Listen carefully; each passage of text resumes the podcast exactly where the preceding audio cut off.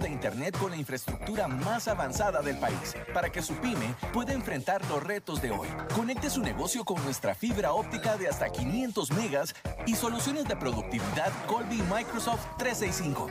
Hablemos al 800 Colby Pymes. Reinvente su negocio y avance a la segura.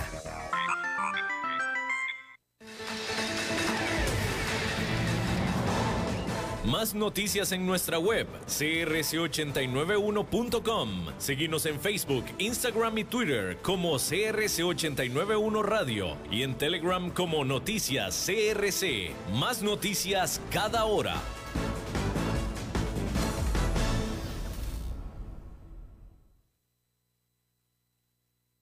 CRC 89.1 Radio y Cadena Radial Costarricense no se hacen responsables por las opiniones emitidas en este programa.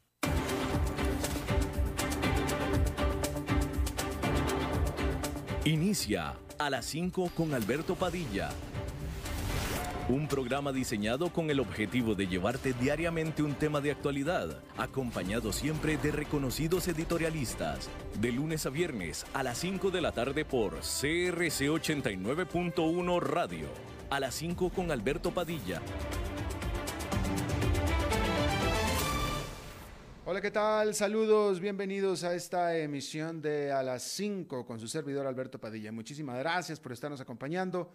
Le mando eh, calurosos y afectuosos saludos desde la señal y las instalaciones de CRC 89.1 FM en San José, Costa Rica, desde donde estamos transmitiendo al punto en el tiempo y en el espacio donde usted nos está escuchando. Estamos transmitiendo en diferentes plataformas, Facebook Live, en A las 5 con Alberto Padilla y también a través de podcast en las diferentes plataformas para ello, las más importantes ciertamente. Así es que muchísimos saludos para usted.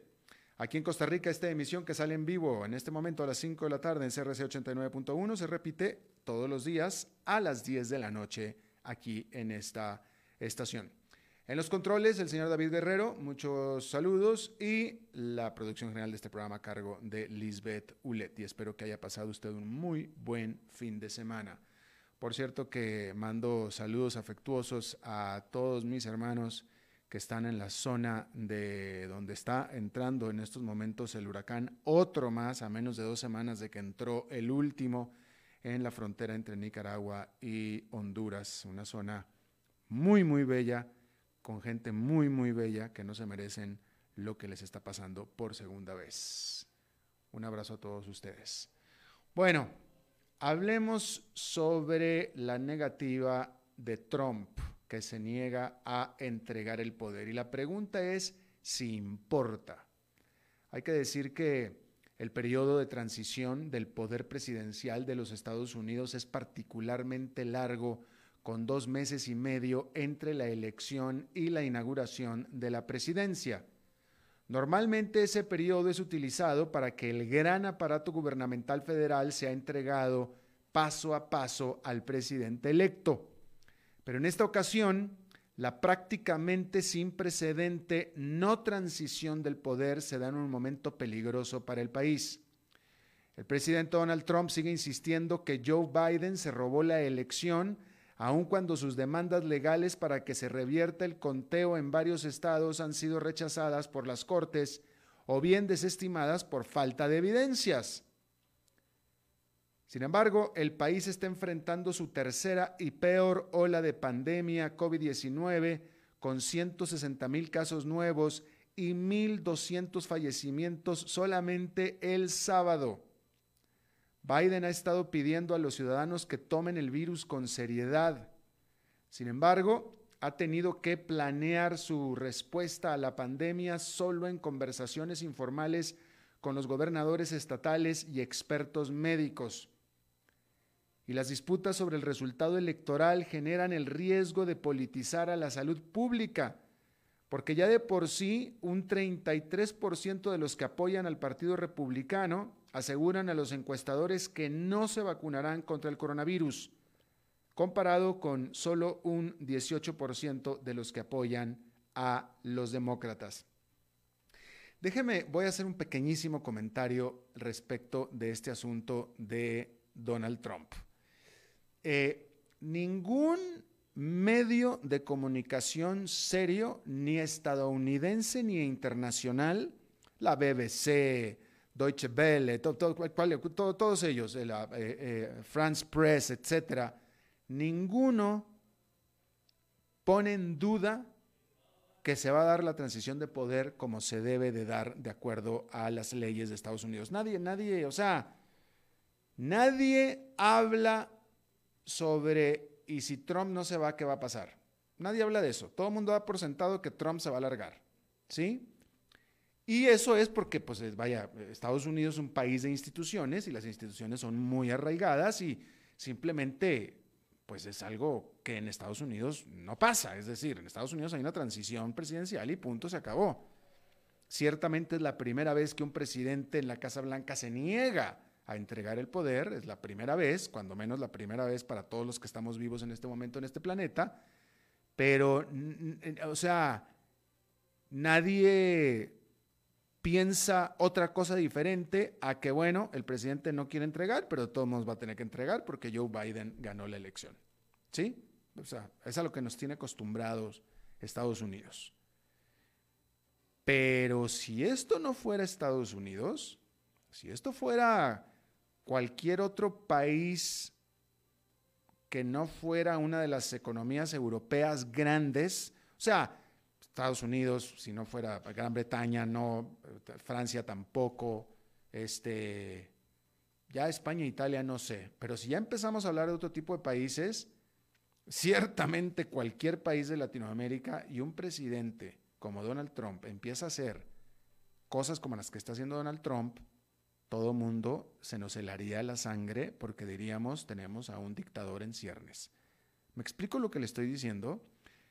Por ejemplo, o sea, de nuevo, a Trump como que se le da un pase porque es Estados Unidos, pero en cualquier otro país, si un presidente si hubiera desaparecido casi una semana, como prácticamente se desapareció Trump durante casi toda la semana, los días posteriores a la elección, y luego en esos días a lo que se dedicó fue a cortarle la cabeza a su secretario de la defensa y poner a uno leal a él. Aparte hizo otros movimientos más dentro del Departamento de Defensa, que no es otra cosa más que el ejército, puso otros, otros movimientos para poner agentes leales a él. En esta situación, en este país en el que actualmente no tiene conflictos internacionales y aparte, en teoría ya se va dentro de dos meses y medio. Y luego de pronto cuando aparece, aparece como apareció este domingo, volviendo a insistir que le robaron la elección y que él va a ganar. Eso fue lo que él tuiteó ayer domingo. Yo voy a ganar. Si esto fuera cualquier otro país, todos dirían, ah, caray, tenemos a un dictador aquí. Pero como es Estados Unidos, pues no. Es, es, es todo lo que estoy diciendo. Es todo lo que estoy diciendo, nada más. O sea, eh, y espero que así sea, ¿no? Hay un, eh, un TED Talk, un TED Talk, una charla de TED, que me ha temblado la mano ponerla en mi sitio porque está en inglés y no, me, de repente no me gusta a mí poner cosas en inglés, pero este, supongo que esa es la razón por la cual no le he puesto, pero es un TED Talk hecho por un abogado en Estados Unidos que trabajó en la Casa Blanca, no republicano, es un demócrata, hecho en octubre y que lo hizo tan pronto empezó a decir Donald Trump que probablemente no concedería el poder. Y este abogado está describiendo la manera legal, constitucional, en la que si un presidente no quiere entregar el poder y su partido lo apoya, puede quedarse en el poder al grado de que se anulan las, las, elecciones, si no, si no acepta dar el poder y su partido lo apoya, quedarían anuladas las elecciones y se queda en el poder otros cuatro años más. Eh, ahí está, está eh, en TED Talk, pero eh, probablemente lo vaya a subir a mi sitio, si lo hago se lo aviso, pero cuando yo vi eso, ese TED Talk, que es en inglés de nuevo, a mí se me heló la sangre, se me heló la sangre.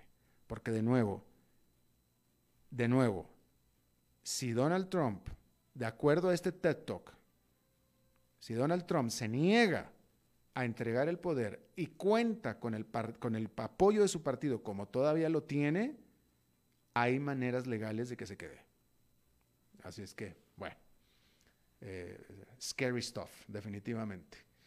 Bueno, hay que decir que en Estados Unidos, eh, mientras todo esto pasa y mientras Donald Trump está preocupado en no entregar el poder, la pandemia está a todo lo que da. Estados Unidos reportó más de 11 millones de infecciones. Eh, como le decía, y como lo estuvimos viendo toda la semana pasada, se estuvieron dando alrededor de 150 mil nuevos casos diarios durante toda la semana pasada los estados de Michigan y de Washington reimpusieron eh, confinamientos bastante estrictos. Las escuelas, los colegios, universidades y los restaurantes están cerrados en estos dos estados y probablemente haya más estados que vayan a hacer lo mismo. En Europa, en la Gran Bretaña, el primer ministro Boris Johnson se volvió a encerrar en casa, aislado, después de haber ido o he estado presente en una reunión con un parlamentario que salió infectado por COVID-19. Hay que decir que Boris Johnson ya tuvo COVID-19 y estuvo en cuidados intensivos con su vida pendiendo de un hilo por un tiempo, más eh, muy, muy al principio de esta pandemia. En Alemania, mientras tanto, el ministro de Finanzas predijo que habrían mínimo otros cuatro o cinco meses más con medidas severas para disminuir o tratar de disminuir la propagación del el coronavirus. Bien, ahí lo tiene usted.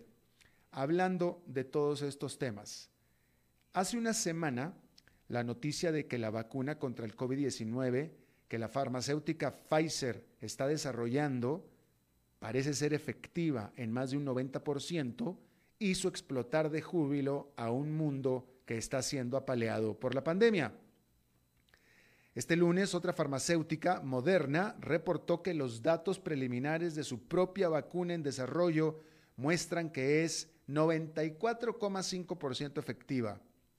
Los precios accionarios, que saltaron la semana pasada con la noticia, este inicio de semana hicieron también lo propio y ya el viernes, tanto el índice industrial Dow Jones como el SP500 habían cerrado en niveles máximos históricos y este lunes lo repitieron porque allá en Nueva York el índice industrial Dow Jones quedó con una ganancia de 1,6%, el Nasdaq Composite subió 0,8%, el Standard Poor's 500 con un avance de 1,16% para esta jornada de lunes. La perspectiva de vacuna segura y efectiva es un estimulante de la confianza en un rebote económico tan pronto como el próximo año.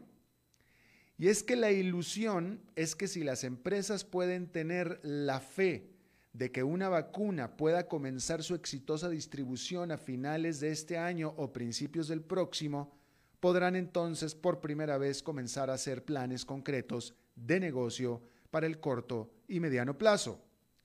Sin embargo, por más pronto que salga la potencial vacuna y por más rápido que pueda ser esta masivamente distribuida para que comience a hacer alguna diferencia, la realidad es que el corto plazo sí o sí será extremadamente difícil. Como decíamos, en Europa muchos países están de nuevo con confinamientos, mientras que en Estados Unidos de nuevo la cifra de infecciones sobrepasó los 11 millones de hecho, al menos 45 de los 52 estados de la Unión Americana reportaron crecimiento semanal en contagios de acuerdo a la Universidad Johns Hopkins. Johns Hopkins. Se espera que la contracción económica que sufrirán los países europeos durante el último trimestre del año sea similar a la que sufrieron durante el primer trimestre. La Oxford Economics estima que la economía mundial crecerá un 0,7% durante el cuarto trimestre del año, lo que es un tremendo bajón respecto del 7% que creció durante el tercer trimestre del año. Y este crecimiento marginal entre octubre y diciembre será basado grandemente en el crecimiento de la gigante economía china, quien este lunes reveló que su producción industrial de octubre creció 7% y su gasto de consumo un poco más de 4%, siendo su mayor tasa en lo que va del año. Sin embargo, la inminencia de una vacuna sí puede hacer diferencia para el próximo año, especialmente para la segunda mitad del 2021. Pero para eso, la potencial vacuna tendrá que salir al mercado a más tardar en enero y estar disponible en todo el planeta para el final del primer trimestre del año, cosa que francamente de menos es extraordinariamente difícil. Y así como estamos ya a mediados de noviembre, y cuando a mediados de marzo nadie nos imaginábamos que íbamos a estar a mediados de noviembre todavía inmersos en esto, bueno, pues cuidado porque puede ser perfectamente mitad del próximo año y vamos a estar idéntico que como estamos todavía en este momento. Perfectamente puede suceder. Ojalá que no, pero sí puede suceder. Bueno, otro país, Japón liberó sus cifras de crecimiento el tercer trimestre del año, revelando un crecimiento luego de tres trimestres consecutivos de contracción. La caída de la economía nipona comenzó el último trimestre del año pasado con un desplome anualizado de 7,1% luego de un aumento a un impuesto al consumo que se dio. Para el segundo trimestre de este año, el desplome alcanzó una tasa anualizada de 28,8% en medio de las restricciones y encierros por el coronavirus. Pero este lunes, los economistas respiraron aliviados al ver un crecimiento de más de 21%, lo que es un gran rebote, pero que sin embargo no es suficiente para recuperar todo lo perdido. El gasto ha aumentado, en Japón, junto con las exportaciones y también la confianza de las empresas. Sin embargo, con todo y que ha aumentado la confianza de las empresas, la realidad es que las firmas, ellas, las empresas, aún se niegan a invertir, cuando menos de manera importante. El primer ministro de Japón, Suga Yoshihide, ha estado buscando un tercer paquete de estímulo económico por entre 96 mil y 143 mil millones de dólares pero los críticos subrayan que el énfasis que se le ha puesto a la recuperación económica con las aperturas y liberaciones, por ejemplo, la campaña para promocionar el turismo doméstico ha puesto en riesgo la salud pública. Y es que durante el fin de semana los contagios diarios alcanzaron 1.700 diarios en Japón, que es bajo para los niveles internacionales, pero que sin embargo para Japón es un récord. Bueno, a pesar del COVID-19 en Estados Unidos, a pesar de esto, los estadounidenses van a celebrar, muchos de ellos, el Día de Acción de Gracias, que ya es la próxima semana, el famoso Thanksgiving, que es el feriado más importante, el festivo más importante en Estados Unidos. Expertos oficiales en los Estados Unidos, como el doctor Anthony Fauci, han venido advirtiendo desde hace semanas que este año el Día de Acción de Gracias podría convertirse en un feriado de superpropagación de la pandemia. Pero con todo y que el país lleva más de una semana rompiendo récords diarios de infecciones, amenazando a los sistemas de salud en algunos estados, el 38% de los estadounidenses, es decir, más de una tercera parte de todos los estadounidenses, dijeron que asistirán a una cena de Thanksgiving con al menos otras 10 personas. Sin embargo, se trata de la caída, de una caída o de la caída en las celebraciones más grande en más de una década. Es decir, hace un año, el 95% de los estadounidenses dijeron que iban a ir a una celebración de más de 10 personas. Hoy nada más es 38%, que no es nada, pero para una pandemia es muchísimo. Los viajes en avión para esa semana también se espera sean un 47% por debajo de los que se dieron durante la misma semana del año pasado. Esto es importante porque en, Europa especialmente, en Europa se ha descubierto que como la gente en general ha estado usando los protocolos y etcétera después de la primera ola, pero que están aumentando de nuevo los casos de la pandemia y esto ha sido porque la gente se ha estado empezando a infectar dentro de sus propias burbujas. ¿Por qué? ¿Qué es lo que pasa? Bueno, pues si la gente usa el cubrebocas cuando va a la calle, la gente el cubrebocas cuando está en el supermercado, cuando está en el, a donde tenga que ir, etcétera, etcétera. Pero cuando llegan a la casa y están con su familia o miembros de la familia, del círculo, del círculo familiar, de la burbuja, pues ahí se quitan el tapabocas, etcétera, etcétera. Y esas burbujas son las que han estado comenzando casi literalmente a reventarse. Y eso es lo que ha estado causando el aumento en la pandemia en el caso de Europa y que también va a ser en el Estados Unidos también. Y bueno, ahora la, la, recomendación pues es, es que es eso, no quitarse el cubrebocas nunca. Casi literalmente, ¿no? Bien, en otra información, hay que decir que los 10 miembros de la Asociación de Naciones del Sudeste Asiático más Australia, China, Japón, Nueva Zelanda y Corea del Sur firmaron un acuerdo comercial.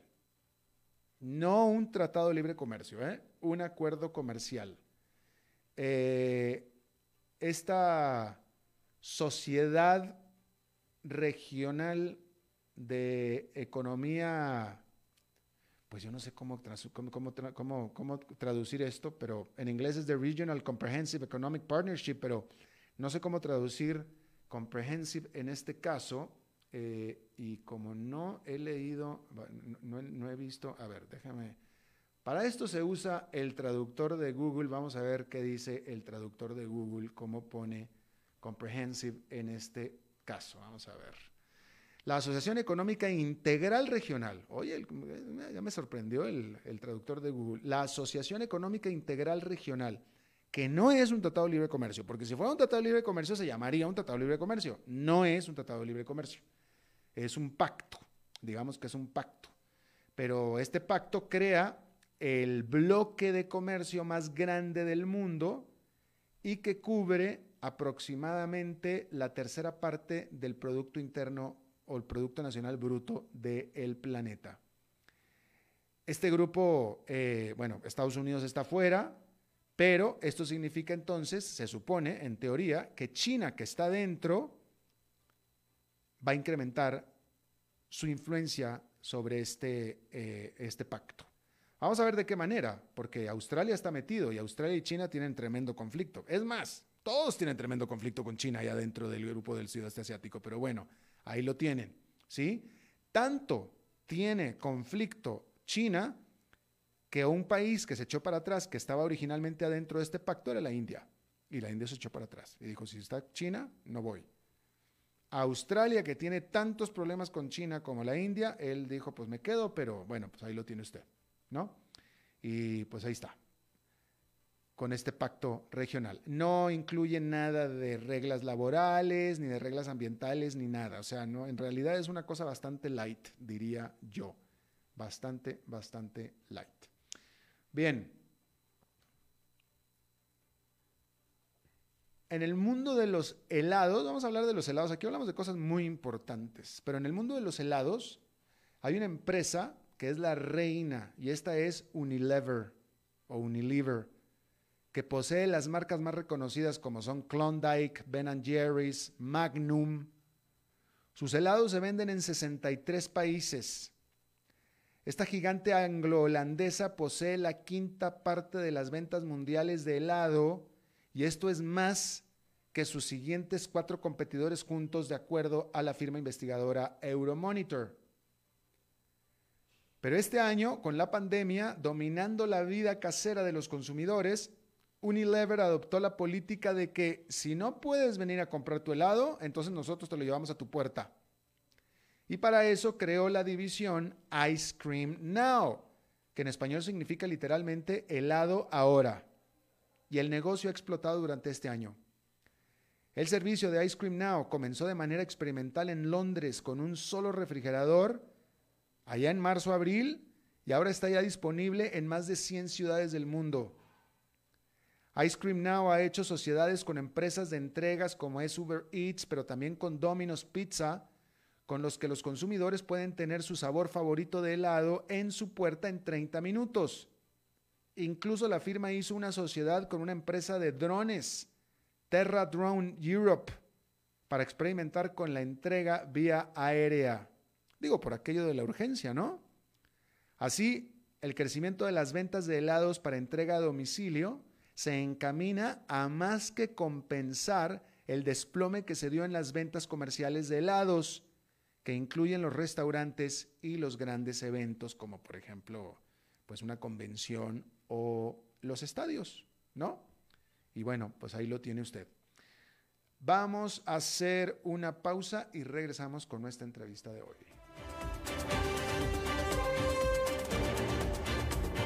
A las 5 con Alberto Padilla por CRC 89.1 Radio. Tinto, blanco, rosado, espumante, seco dulce.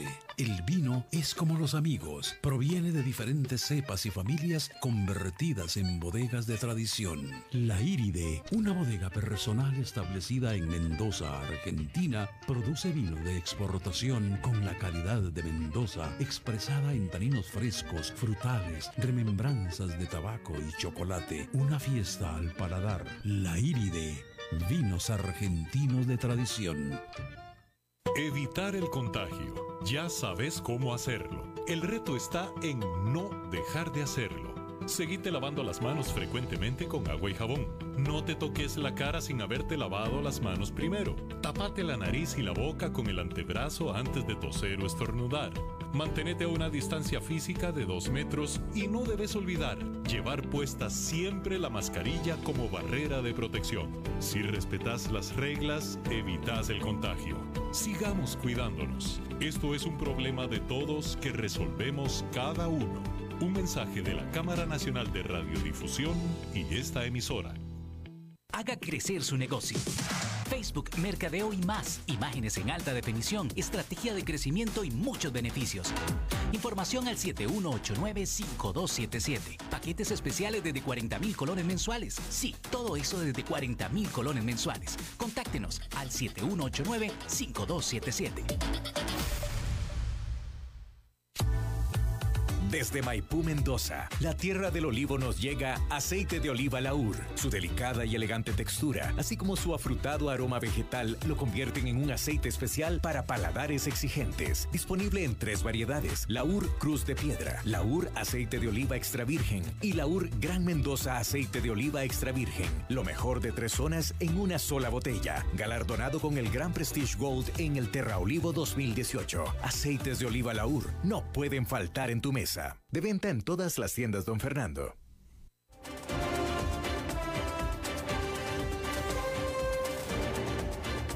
Seguimos escuchando a las 5 con Alberto Padilla.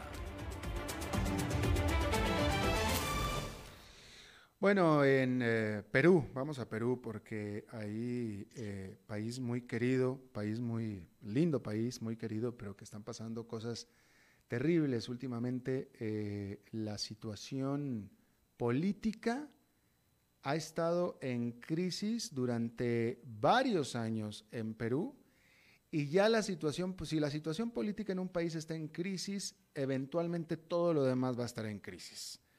Y, y, este país que venía por mucho tiempo siendo considerado, al menos por mí y por mucha gente más, uno de los verdaderamente, digamos, países serios de América Latina, pues ahora está en serios problemas como cualquier otro país, digámoslo así, ¿no? Hay que decir que Manuel Merino, quien era presidente interino, tuvo que renunciar a su puesto a menos de una semana de haber asumido el poder. Durante el fin de semana se dieron violentas protestas callejeras en contra de la presidencia de Manuel Merino, en la que eh, pues hubo enfrentamientos con la policía y desafortunadamente, hasta la información disponible, hubo dos muertos, en, teoría son dos estudiantes, dos estudiantes muertos y por supuesto que muchos, muchos heridos más. el señor Merino había sido el vocero del Congreso y había tomado el poder después de que Martín Vizcarra, quien había tomado el poder porque habían hecho renunciar a PPK, también tuvo que salir obligado, acusado de eh, sobornos, que él pues niega por completo, ¿no?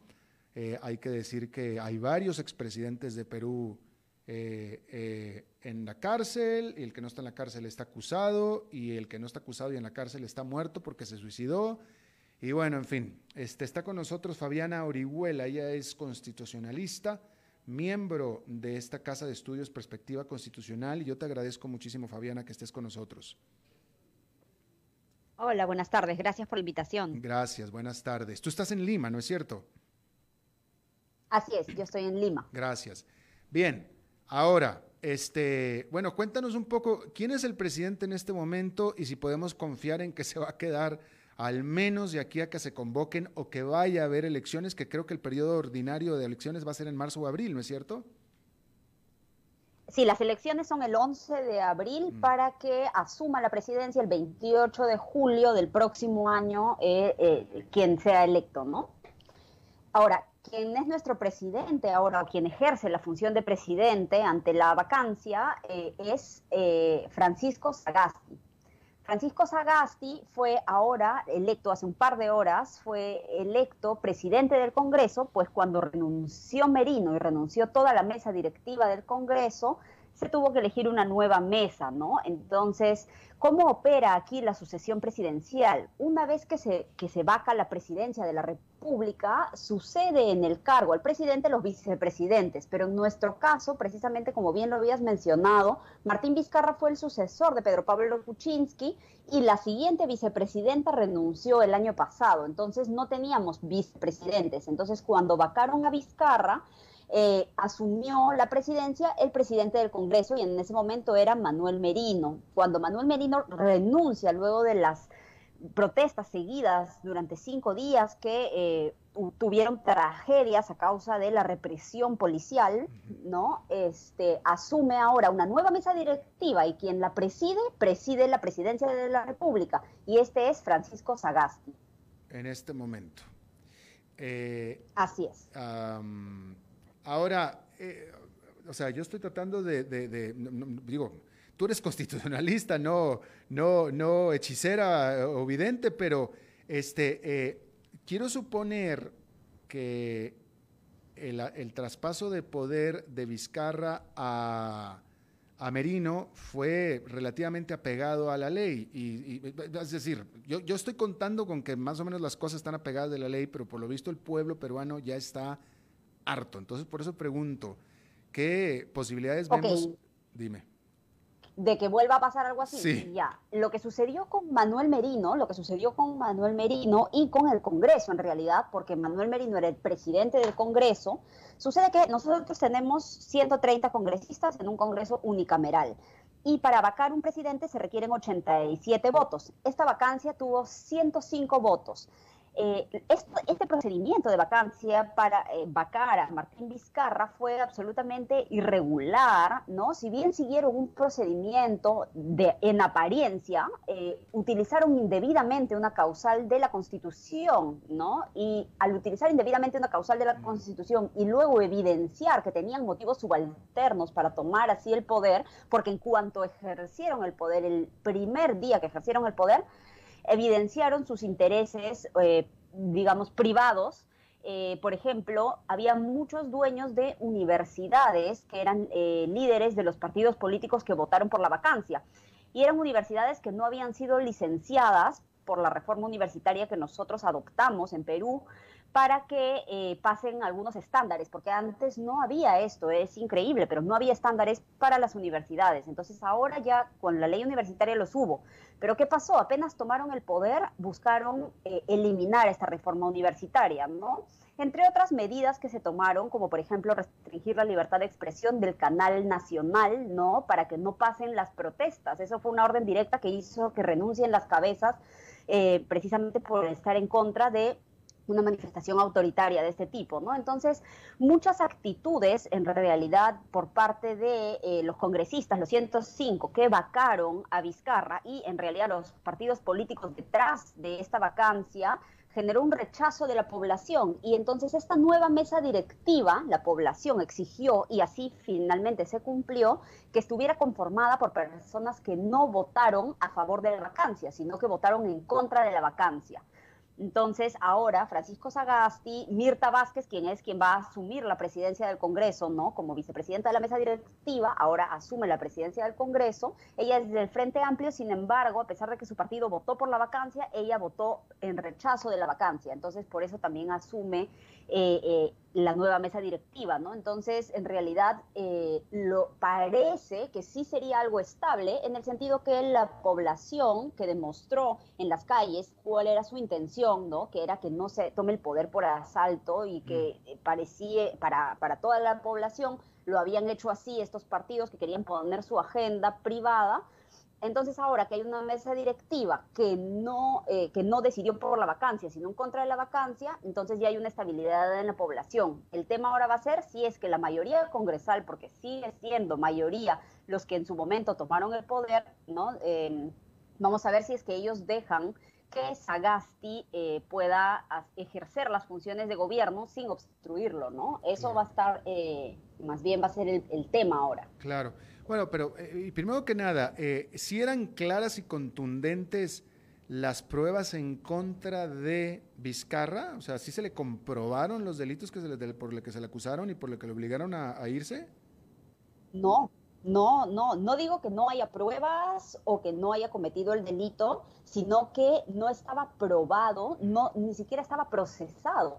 Recién se le iba a iniciar una investigación y eh, las pruebas eh, o las denominadas pruebas no eran dichos de personas que querían ejercer eh, algo que se denomina la colaboración eficaz que es cuando eh, alguien, por ejemplo, ha cometido un delito o se sabe que le podrían imputar un delito, entonces colabora para decir con quiénes más lo cometió y así le reducen la pena o le dan algún beneficio, ¿no? Entonces había algunas personas que estaban siendo investigadas por algunos hechos y los indicaron, ¿no? Se indicaron que Vizcarra tenía parte en esto, ¿no? Entonces, esto todavía no ha sido comprobado eh, e incluso nosotros en la Constitución tenemos un artículo por el cual mientras un presidente ejerce la función presidencial no puede ser acusado salvo por cuatro delitos.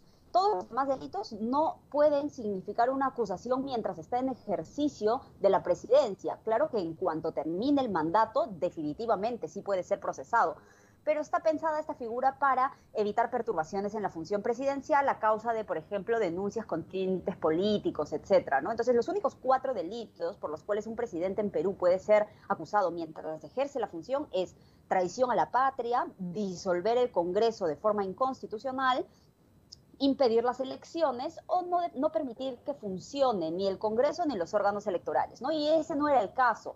Entonces, por eso usaron, ¿no? Fraudulentamente esta causal que se llama incapacidad moral permanente, que es una causal de vacancia, no es una causal para acusación penal, porque como menciono, para acusación penal solo cabe acusar por cuatro delitos. Entonces, usaron esta causal de incapacidad moral permanente y la usaron sin sin realmente entender eh, que es una causal que se usa de forma excepcionalísima, ¿no? Que la usamos con Fujimori, por ejemplo.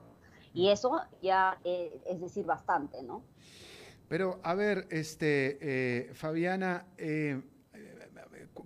o sea, vaya, ¿cuál es, cuál es la, dónde está el, el, el tumor cancerígeno dentro de la política de Perú? Porque este, como decía yo al principio, este, hay varios expresidentes en la cárcel, uno se suicidó para que no lo metieran a la cárcel, otro está perseguido por la ley, este, PPK se tuvo que ir, está pasando todo lo que está pasando. Entonces me hace, me hace pensar que hay ahí un tumor metido, pero no sé si, es la fiscalía, si es el Congreso, ¿qué es? Lo que sucede es que eh, nosotras, nuestras instituciones eh, han sido muy precarias. Nosotros recién veníamos teniendo 20 años de democracia, porque eh, la última dictadura fue el año 92 eh, que, hubo el autogolpe, ¿no? Este, y entonces nosotros teníamos muy poco tiempo, luego del autogolpe terminó el régimen de Fujimori el año 2000 y ese se considera incluso un gobierno de facto, ¿no? Entonces, a pesar de que luego él fue electo, pero todo ese, ese régimen, digamos, estaba eh, manchado con señalamientos de autoritarismo, dictadura, etcétera. Entonces, recién desde el año 2000, digamos, empezamos a refundar algunas instituciones, pero lamentablemente muchas personas ¿no? que eran de, de, los regímenes anteriores, que habían sido puestas y no podían ser sacadas por las leyes laborales, por ejemplo, que son mm, estrictas en el sentido que eh, no puedes simplemente sindicar que hay corrupción, tienes que probar que está bien, ¿no? Que está bien, pero eh, dificulta mucho el trabajo de la fiscalía, considerando que también en fiscalía había malos elementos. Entonces es un tema de precariedad institucional, es un tema eh, de corrupción generalizada. todos los presidentes y expresidentes están sindicados de eso, de acusados, procesados de corrupción. Esos son los principales delitos, en realidad no son ni siquiera otros, ¿no? Y esto también tiene que ver con un poco de eh, la idiosincrasia o la cultura de la informalidad eh, aquí en Perú, ¿no? Que se está tratando de mejorar a través de la educación, ¿no? Y como te comentaba, por ejemplo, la reforma universitaria que recién estos años se ha tratado de poner estándares para las universidades, porque antes había universidades que prácticamente te regalaban los títulos, Igual con el colegio, la educación cívica, eso es, un mal en Perú que solamente se enfocó en recuperar la economía luego del gobierno de Alan García. En lo único que se preocuparon los gobernantes de turno en Perú ha sido en recuperar la economía y se hizo. Se logró una estabilidad macroeconómica que nos ha permitido ahora, por ejemplo, afrontar algunas cosas de la pandemia que no podíamos hacer. Sin embargo, esto se ha caído cuando se ha visto que no teníamos una estructura social completa, no teníamos este, un sistema de salubridad bueno, no teníamos sistemas educativos buenos. Se ha suspendido la educación en todo el Perú a causa de la pandemia y no teníamos ni siquiera formas de cómo establecer en los colegios, por ejemplo, medidas sanitarias, porque había colegios que no tenían ni siquiera baños. Entonces, así de, precaria era la institucionalidad en Perú, ¿no? Solo enfocada en el crecimiento económico a causa de eh, el impacto que había generado un, mal gobierno de Alan García en el año 85, ¿no? Eh, sí, y qué bueno que lo mencionas, porque efectivamente Perú tiene de las peores cifras, cuando menos en tasa de mortandad también, pero también en infecciones de América Latina, eh, hablando del COVID-19. Así es, así es. Y, lo peor, la pandemia, eh, cuando apenas llegó a Perú, nosotros teníamos el menor número, o el segundo menor número, creo, del mundo, ¿no? Bueno, de, al, menos de América y Europa, este, de, lo que se eh, mostraba en medios, de camas UCI. No teníamos camas UCI. Entonces, por eso se tomaron unas medidas estrictas de cuarentena obligatoria, que nadie podía salir de su casa en lo absoluto eh, precisamente porque no teníamos camas UCI. Entonces, a lo que se dedicó el gobierno, la primera parte de la pandemia, fue a eh, eh, comprar camas UCI e instalarlas, ¿no? Porque eso no había, ¿no? Entonces, nosotros tenemos un, un, gran problema ahí y la crisis política, además de este periodo de 2016 a 2021, también tiene origen, por así decirlo, en el Fujimorismo, que el año 2016 sacó 73 congresistas en la elección de 130. Entonces supuso una obstaculización tal eh, y una eh, con el gobierno, ¿no? No podían trabajar juntos porque era la oposición y tenía una mayoría absoluta. Entonces eso generó la renuncia de Pedro Pablo Kuczynski y las constantes tensiones del presidente con, con el que fue presidente Martín Vizcarra, y eso porque también nuestro diseño constitucional lo hizo Alberto Fujimori. Nuestra constitución del año 93 estuvo a medida de Fujimori. Entonces, eh, necesitamos también ver temas de reforma constitucional, además de preocuparnos por mejorar nuestra institucionalidad. ¿no? Claro, claro, claro, Muy buena explicación y sí, eh, eh, muy, muy claro el punto de que efectivamente los últimos gobiernos se han preocupado muchísimo por la economía, pero por nada más y bueno, ahí están las fallas, la, cadena se, rompe desde lo más delgado. Fabiana Orihuela, constitucionalista de Perspectiva Constitucional desde Lima, muchísimas gracias por esta explicación y por tu tiempo. Muchas gracias a ustedes. Que tengan buen día. Saludos, saludos. Bien, vamos a hacer una pausa y regresamos con Glenda Maño.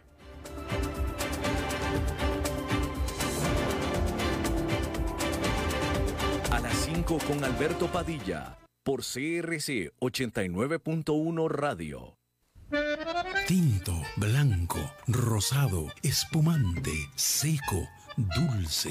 El vino es como los amigos, proviene de diferentes cepas y familias convertidas en bodegas de tradición. La Iride, una bodega personal establecida en Mendoza, Argentina, produce vino de exportación con la calidad de Mendoza expresada en taninos frescos, frutales, remembranzas de tabaco y chocolate. Una fiesta al paladar. La Iride, vinos argentinos de tradición.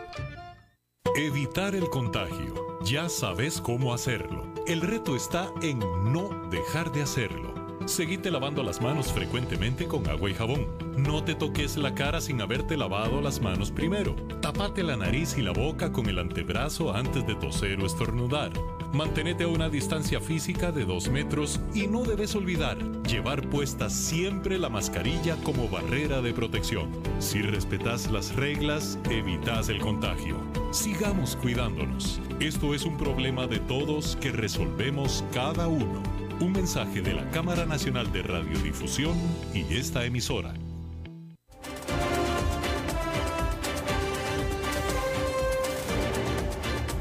Seguimos escuchando a las 5 con Alberto Padilla. Bueno, muchísimas gracias por continuar con nosotros. Lunes y los lunes son, como siempre, de Glenda Umaña. Glenda. Hola Alberto, un gran gusto de saludarte a vos y a toda la audiencia. Un mucho gusto de saludarlos este lunes. Qué bueno que estás, eh, pues has estado tratando este tema tan importante tres presidentes en una semana en Perú. Ojalá que se pueda lograr la estabilidad en este pueblo tan querido, en este país tan hermoso y con tanto potencial. Pero bueno, quería comentarte eh, y comentarles, queridos amigos, porque estuvimos moderando y conduciendo este sábado un congreso importantísimo que reúne a 34 organizaciones de pacientes de Latinoamérica, de Centroamérica y el Caribe más bien, y em, fue organizado por la Federación ONG de Pacientes Costa Rica y algunas conclusiones muy importantes y muy interesantes que me parece que debemos tomar en cuenta y que no pueden pasar por alto. Es en relación con la salud. Bueno, se trató el tema de las enfermedades crónicas, de las enfermedades raras y por eso me parece muy importante estas alianzas, sobre todo porque muchas veces cuando Em, los pacientes se les da un diagnóstico a veces que no se entiende o a veces cuesta mucho llegar a ese diagnóstico precisamente eh, por las características de, la enfermedad. Y es ahí donde em, ese apoyo entre los pacientes, ese empoderamiento, esa, ese asesoramiento, esa forma de conseguir, por ejemplo, los diferentes medicamentos que, que cada uno necesita, pues es muy importante esas alianzas. Pero como parte de este Congreso estuve conversando desde México con un eh, especialista muy importante, muy destacado. Él es un cirujano, pero que se ha eh, destacado principalmente por eh, todo lo que tiene que ver con la, con la salud naturista, con los, no más que no con medicamentos, sino cómo fortalecer nuestro sistema inmunitario, sobre todo para prevenir el COVID o también pues para tratar. Y mucho de lo que, de lo que se habló es de la alimentación, cosas que ya sabemos, que y es la necesidad de reforzar eh, nuestra alimentación, especialmente con proteína, comer almendras, eh, no solamente proteína que estamos hablando con carnes, sino también, por ejemplo, semillas, habló de la alfalfa, habló de la necesidad de tener una vida espiritual, no solamente pues estamos hablando de religión, pero sí la importancia de tener esas meditaciones, eh, esa fortaleza, esa dimensión diferente, sobrenatural de las cosas porque eh, habló del estrés, ¿verdad? Y esto yo creo que le está sonando muy, muy bien a todos nosotros. Estamos eh, en, la, en esa página, ¿verdad? De que muchas veces estamos estresados y lamentablemente sí, muchos han eh, concluido que el impacto que tiene, o sea, han hablado sobre el impacto que tienen las emociones, que tiene el estrés, que tiene la depresión, sobre nuestros órganos, sobre el funcionamiento de, eh, de nuestro cuerpo. Y es por ello que él dio varios trucos que me parece importante compartirles a ustedes para eh, evitar, para prevenir el estrés. Una, uno de ellos es eh, reírnos, reírnos más, tomar las cosas con humor. Inclusive, pues en este momento que hay una situación, una crisis económica que está impactando a muchos en nuestro país, tomar las cosas diferente, eh, desahogarnos, hablar con los demás, disfrutar un poquito más. A veces estamos concentrados solamente en los problemas y se nos olvida eh, lo importante que es eh, también el, el, reírnos, el poder relajarnos. Eh, por supuesto que se habló del ejercicio, es importante el ejercicio, como decimos, la alimentación, porque actualmente pues las generaciones actuales utilizan alimentos que alteran el sistema inmunológico. Eh, por ejemplo, dicen que provocan inflamaciones producto de los pesticidas. Se habló de los pacientes oncológicos que deben tener control de lo que consumen, como por ejemplo probióticos, fibra, como decíamos, verduras y frutas. Hay un asunto interesantísimo también que tiene que ver con nuestra salud eh, dental. Es algo eh, que se requiere de mayor profundización, pero se habló de que el diente es un órgano que tiene células, que tiene colágeno, que tiene conexiones y que se comunica con las diferentes partes del cuerpo y muchas veces eh, a través de, de nuestros chequeos, de nuestra salud dental, se pueden detectar otras enfermedades. Eh, es importante, como decíamos, el ejercicio, la oxigenación, las células cancerosas no respiran, dicen, por lo cual se debe aumentar la oxigenación que cada célula necesita, producto del ejercicio físico. Así que hacer ejercicio por lo menos 15 minutos eh, es importante. Es importante, repetimos, muy importante el manejo de las emociones, sobre todo... Eh, las emociones de tristeza, de ansiedad, de ira y de miedos que pueden afectar, repetimos, los diferentes órganos. Yo creo que esa, esa parte a veces la, conocemos, pero no la tomamos en cuenta.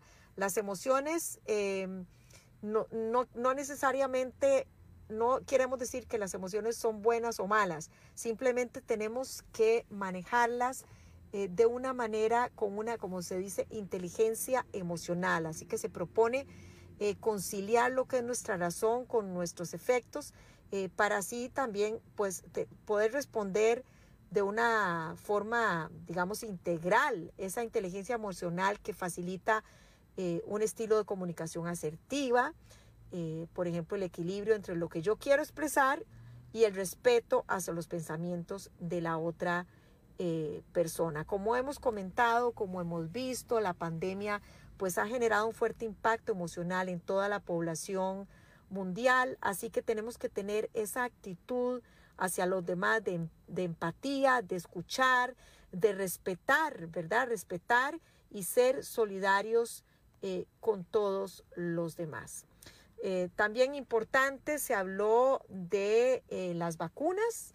Eh, porque algunas personas pues están poniendo en duda eh, las vacunas, pero sí eh, algunos de los asistentes, especialistas como el doctor Joao Batista, el oncólogo, destacado oncólogo de Costa Rica, dijo que, que él más bien tiene muchísima esperanza en que le va a ir mejor a los países en desarrollo que a los países desarrollados con las, por las políticas de salud, por ejemplo, que tenemos en Costa Rica en cuanto a la aplicación de la vacuna.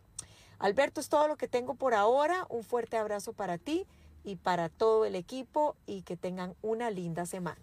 Buenas tardes. Gracias, Glenda Omaña. Muchísimas gracias y buenas noches para ti también.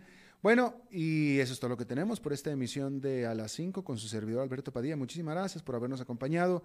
Espero que termine su día en buena nota, en buen tono y nosotros nos reencontramos en 23 horas. Que la pase muy bien.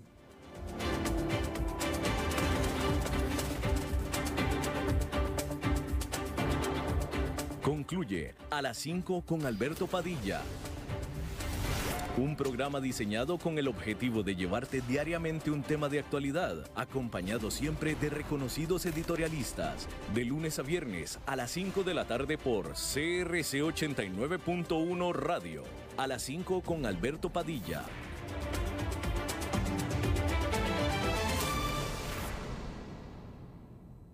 Somos más que descuentos. Somos una red de servicios a su disposición somos medicina preventiva e integral. Somos Global Medical y estamos en todo el país. Farmacias, ópticas, especialidades médicas, laboratorios. Somos Global Medical. Salud total a su alcance. Llámenos al 4010-0171. Síganos en redes sociales como Global Medical Costa Rica. Colby Negocios, soluciones para pymes, le presenta las noticias CRC de la hora.